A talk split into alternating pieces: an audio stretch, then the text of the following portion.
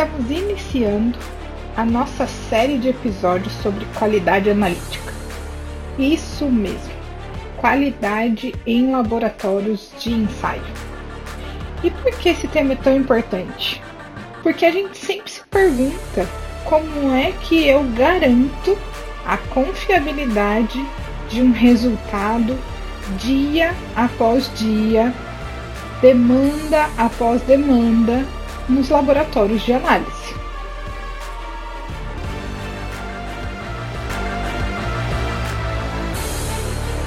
Eu sou a Camila Carvalho e essa é a Tatiana Turuta. Estamos começando a segunda temporada do TZF Cast, o seu canal de consulta.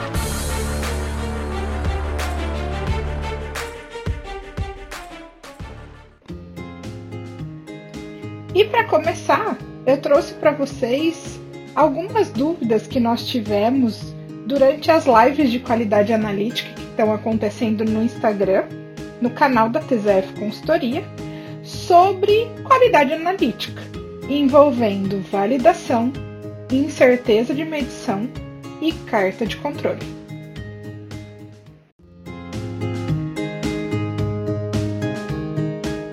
Vamos falar um pouquinho sobre confiabilidade de um processo de validação. Como eu escolho os parâmetros mínimos para ter uma validação confiável? Bom, pessoal, é o seguinte: quando a gente vai fazer uma validação de um método, a escolha dos parâmetros de validação ele tem que estar associado, primeiramente, a características do seu método e também em relação ao protocolo de validação que você precisa atender. Então a gente sabe que se a gente estiver fazendo uma validação para a área farmacêutica, nós temos uma RDC 166 que traz os requisitos de validação para a gente atender, né? assim como até alguns critérios de aceitação. Então, para a gente estipular quais são os parâmetros mínimos para se ter uma validação confiável, vamos sempre lembrar dessas duas informações. Primeiro, como é o meu método, né? entender como ele funciona, para aí sim identificar quais são os parâmetros de importância para esse método. E segundo, eu tenho um protocolo a ser seguido, uma resolução uma legislação que me direciona para atender um órgão regulador, um órgão fiscalizador? Esses são dois pontos importantes, tá? Lembrando que a ideia principal da gente fazer a validação de um método é submeter esse método a testes experimentais que vão representar a performance desse método durante o uso dele na bancada, na rotina. Então, eu fazer o levantamento dos parâmetros já pensando em como esse método vai ser usado na rotina, fica mais fiel às informações, os resultados que eu vou obter vão ficar mais fiéis em relação ao uso proposto desse método. Ok?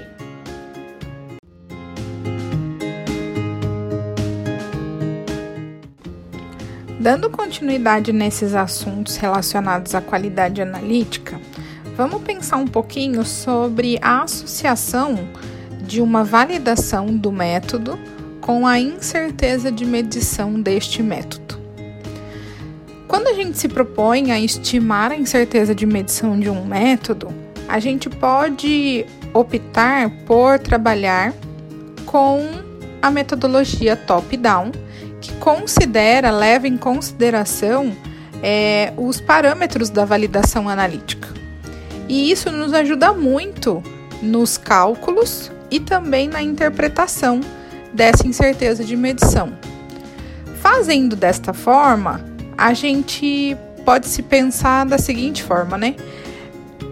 A incerteza ela precisa ser quando a gente for recalcular né, essa incerteza, a gente precisa fazer uma nova validação?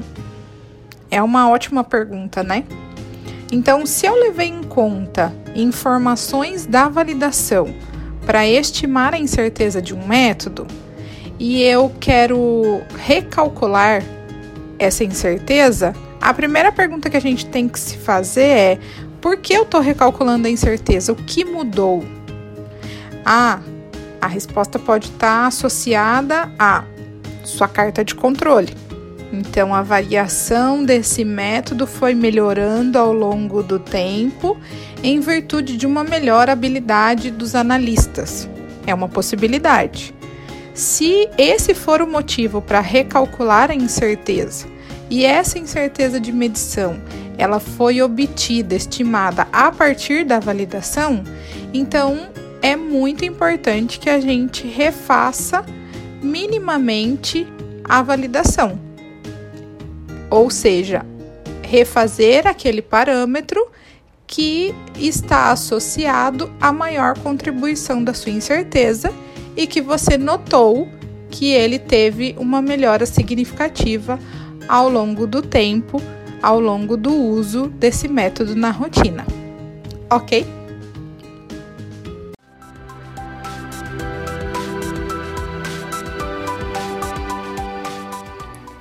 Tati, socorro.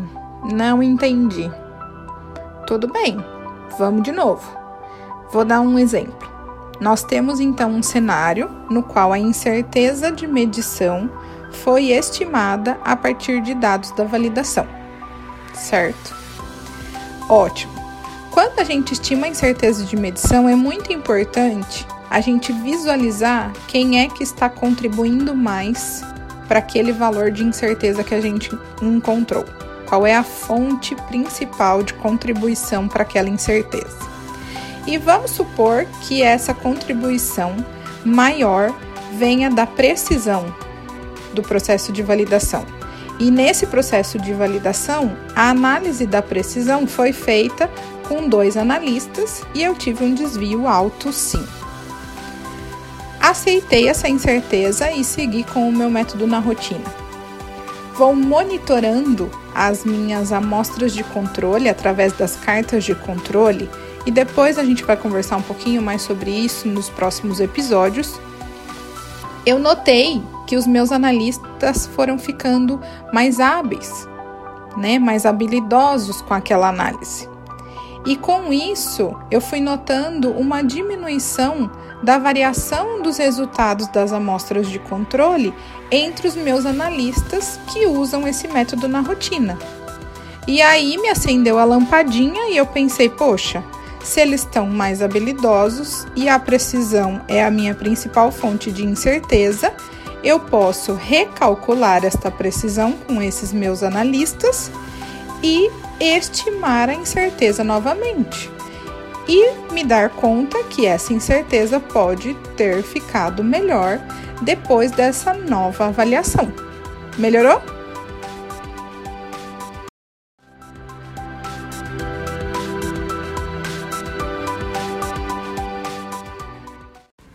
E para a gente fechar com chave de ouro esse episódio, é, eu recebi uma dúvida relacionada a coeficiente de variação e teste F.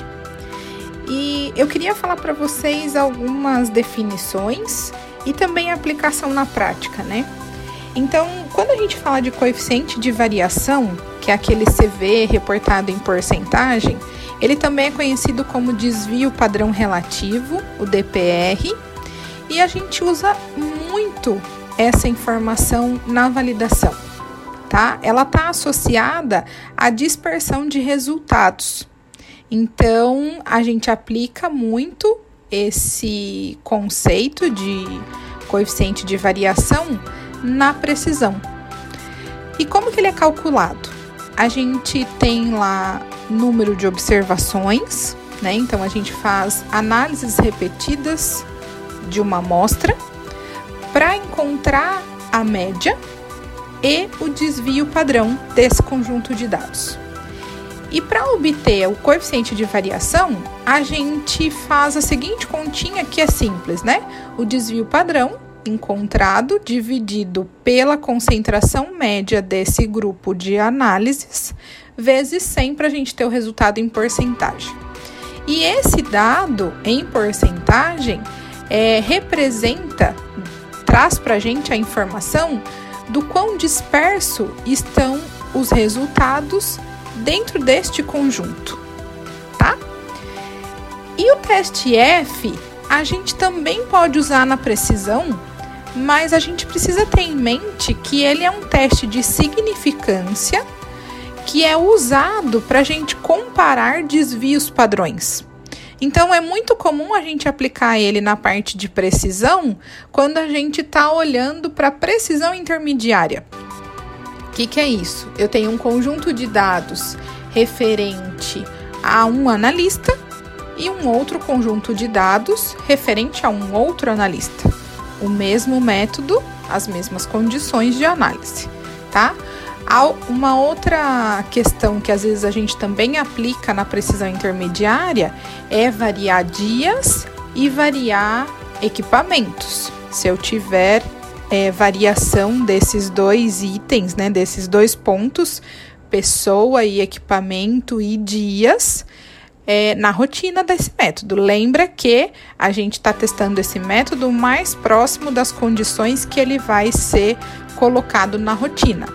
Então, a gente tendo a informação do desvio de um conjunto de dados, desvio padrão de um conjunto de dados, em relação a um outro conjunto de dados, a gente compara um desvio em relação ao outro, uma divisão, e obtém um teste F para saber se eles são estatisticamente iguais, estaticamente eles se falam, para garantir que um grupo e o outro grupo vão prover resultados significativamente iguais. Tudo bem?